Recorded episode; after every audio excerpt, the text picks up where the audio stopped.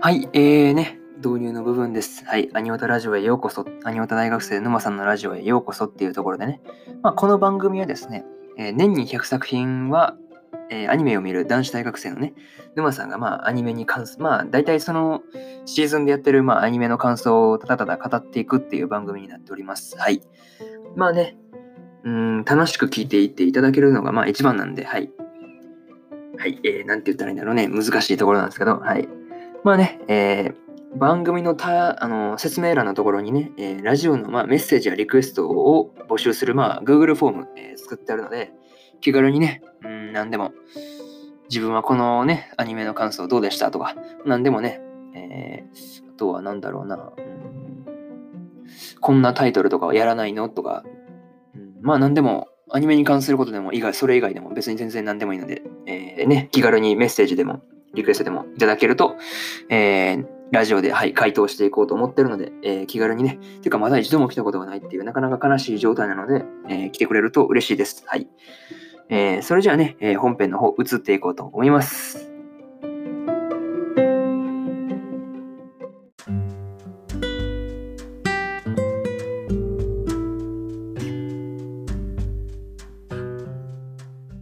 はい、えー、それではね、本編の方入っていこうと思います。えー、今日はですね、えー、符号掲示の、えー、7話の感想を、え語っていこうと思います、え気軽にね、聞いていっていただけると嬉しいです。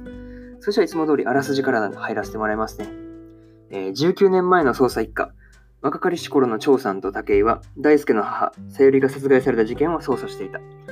神戸邸に乗り込む張さん、張さん。そして捜査線上に浮かぶ神戸家の当主、重丸の存在。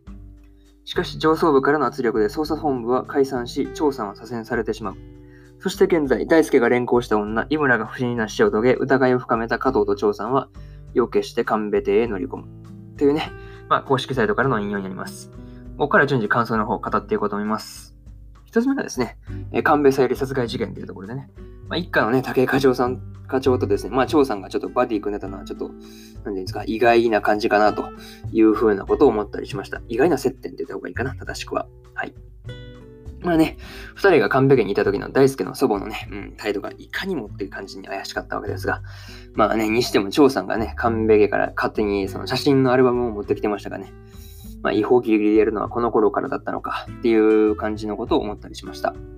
とはね、ちょっと昔の操作のシーンがですね、絵柄がちょっと昔っぽくってですね、なんていうんですか、その雰囲気に合ってるって言った方がいいかな。うん、なんか、その、なんか雰囲気に当ててよかったなと、個人的にはちょっと思ったりしました。で、えー、二つ目はですね、事件のヒントと左遷っていう、事件のヒントと左遷っていうところで、えー、ほんますいませんね。なんか、あの滑舌があまり良くないので、はい。早口な割に滑舌が良くないという感じなんですが、はい。うん、見苦しい、うん、聞き苦しいかな、うん、感じですが、はい。まあ、二つ目の感想です。えー、事件のヒントと左遷っていうところで、張さんはですね、アルバムの中から駅のコインロッカーの鍵を見つけていたんですね。ただ、その後一歩っていうところで、その神戸重丸が自殺していたっていうね、まあ、自殺したことがま判明するわけで、まあ、にしてもね、あと清水課長いたじゃないですか。昔のね、まあ、昔なんか尖った感じだったなと。いう風な印象を個人的に受けたんですが、ちょっとね、今のふくよかな感じのね、ポワポワな感じでは全然想像がつかないんですが、まあね、その後に、まあ、張さんと清水さんが検体本部に左遷されたっていうことも、まあ、ここで、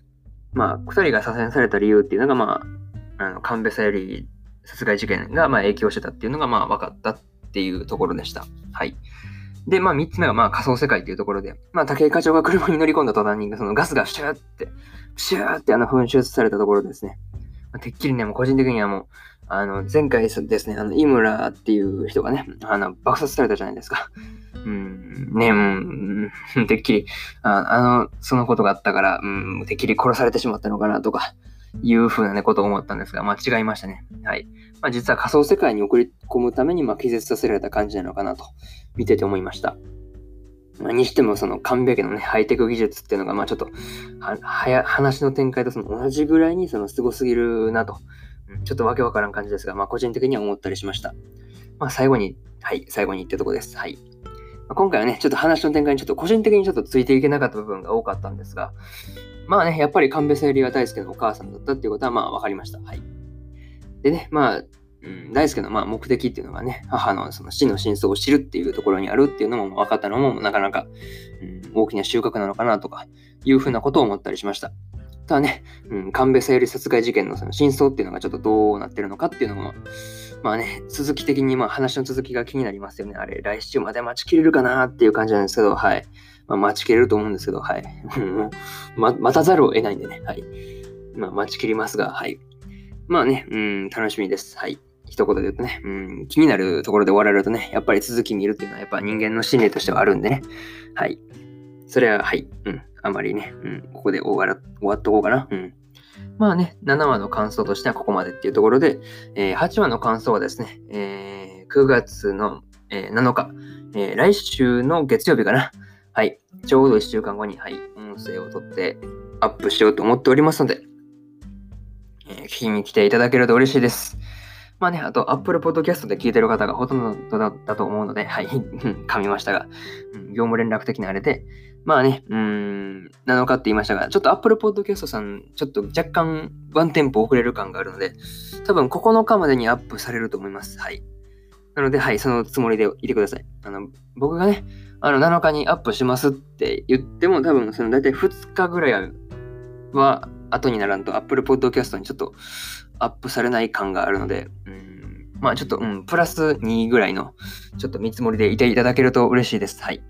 嬉しいですというか、お願いします。はい。うん。こいつ7日にあげるって言ってたのに、あげてへんやないか、みたいなことにならないために、うん、先にちょっと、はい、通しておきます。はい。それじゃね、うん、ここまでっていうところで、締めのパートの方、移っていこうと思います。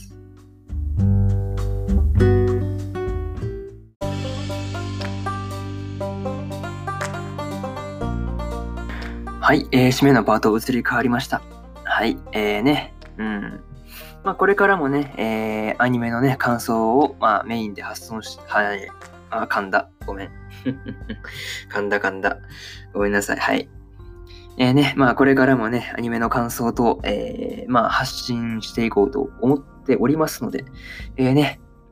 え時間のある時にでも聞いて、聞きに来ていただけると、はい、嬉しく思います。えー、それじゃあね、またね、あの Google フォームから、まあ、しつこいようですが、まあ、質問、質問っていうかな、まあ、何でも、まあ、ご意見、感想等お待ちしておりますので、はい、気軽にね、何でも、まあ、送っていただければ、まあ、ラジオ内で紹介することもあるかもしれないですよ。はい。ていうか、まだ来たことないんで、絶対に紹介しますよ。はい。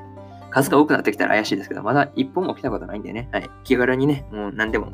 面白かったよ、でも、いや、ここはもう、俺はこう思ったけどな、とかいう風な俺は私はこう思いましたよ、みたいな風なことでも何でもいいので、はい。お待ちしております。はい。それじゃあ、またね。バイバイ。